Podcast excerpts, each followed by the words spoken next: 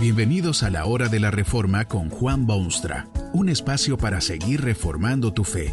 Este podcast es patrocinado por la casa editorial Poema Publicaciones, tu primera opción para libros centrados en el Evangelio, para cada rincón de la vida.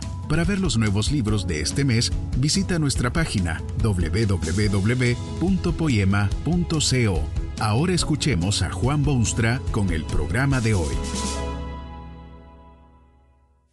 Esta conferencia se titula 40 días de lluvia y está basada en las palabras bíblicas de Génesis 8, 18. Y flotaba el arca sobre la superficie de la tierra.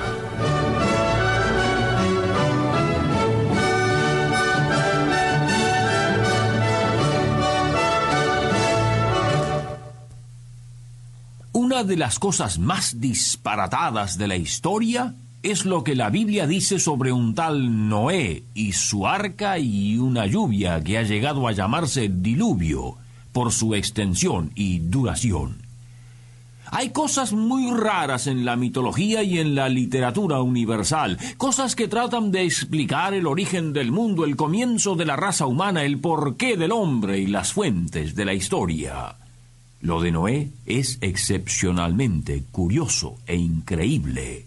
Dice la Biblia que recibió orden de Dios de construirse una arca, una especie de caja flotante donde podían ubicarse por lo menos ocho personas y muestras suficientes de todas las especies animales que habitaban la faz de la tierra.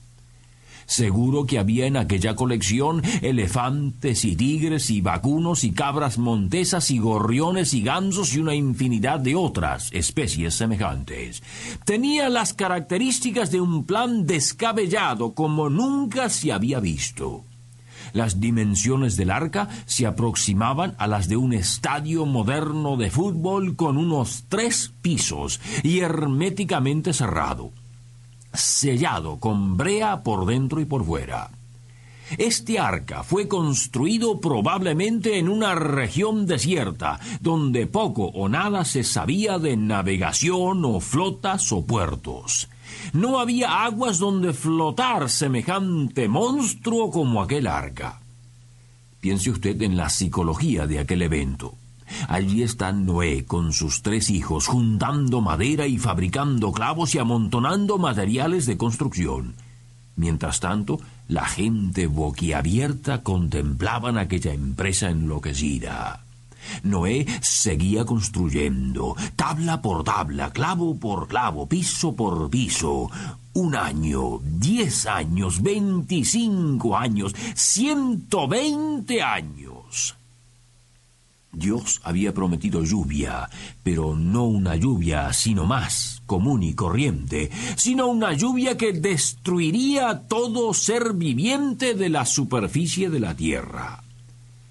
La magnífica obra de la creación divina sería arrasada y destruida porque el quehacer humano se había degenerado totalmente. No había respeto de Dios, ni amor al prójimo, ni justicia en la tierra, sino degeneración total, vergonzosa violencia general y un bestialismo salvaje. ¿Destruiría Dios su obra maestra? ¿Serían raídos de la faz de la tierra todos los seres humanos creados a la imagen misma de Dios? Mil veces no.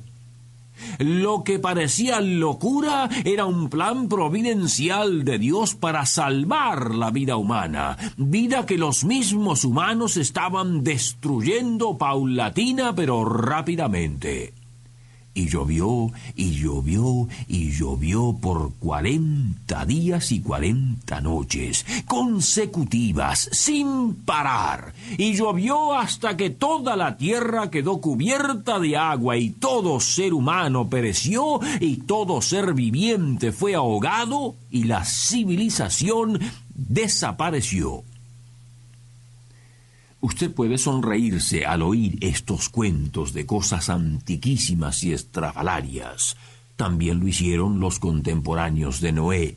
Son risas perfectamente aceptables desde su punto de vista, porque aquello del arca era efectivamente una cosa descabellada.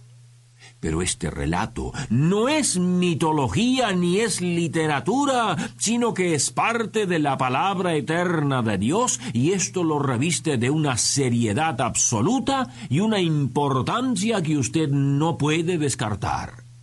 Lo de Noé y del arca y la lluvia de cuarenta días fue hecho histórico no solamente, sino también revelación especial de Dios para sus criaturas.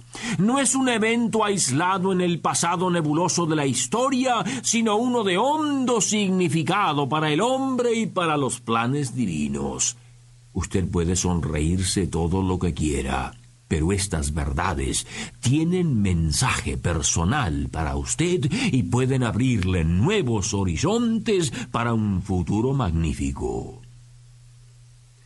¿Por qué no destruyó Dios toda la entera creación, ya que había caído tan vergonzosamente? Es que Dios tenía planes específicos para sus criaturas y esos planes consistían en vida, vida renovada, vida transformada, vida eterna inclusive. Había en gestión un Cristo Jesús que vendría a redimir y salvar lo que se había perdido.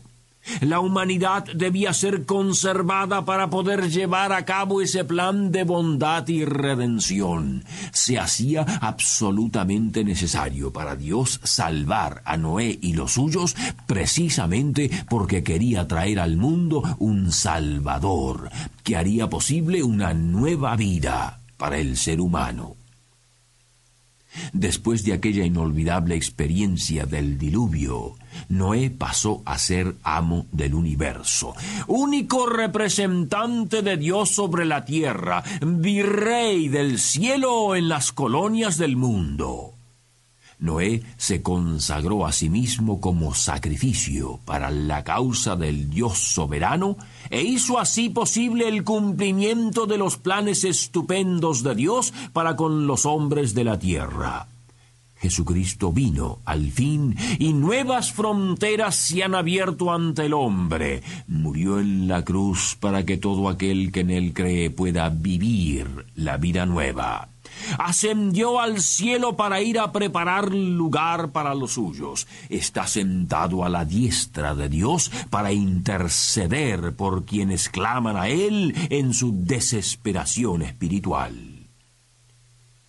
Ahora está usted frente a esta realidad del diluvio y su profundo significado.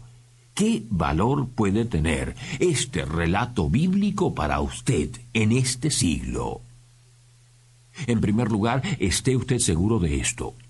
Se aproxima el momento decisivo del juicio universal. Toda la vasta humanidad deberá someterse a este juicio divino. ¿Le parece a usted imposible que este mundo deje de dar vueltas y que la historia llegue a su fin? Perfectamente aceptable su punto de vista, tal como lo era para los contemporáneos de Noé. Usted vive su vida en plácidas etapas de días y semanas y meses y hasta de años, y no puede creer que esa rutina tan arraigada pueda quebrarse violentamente. Pero Satanás es muy inteligente en su dominio del hombre.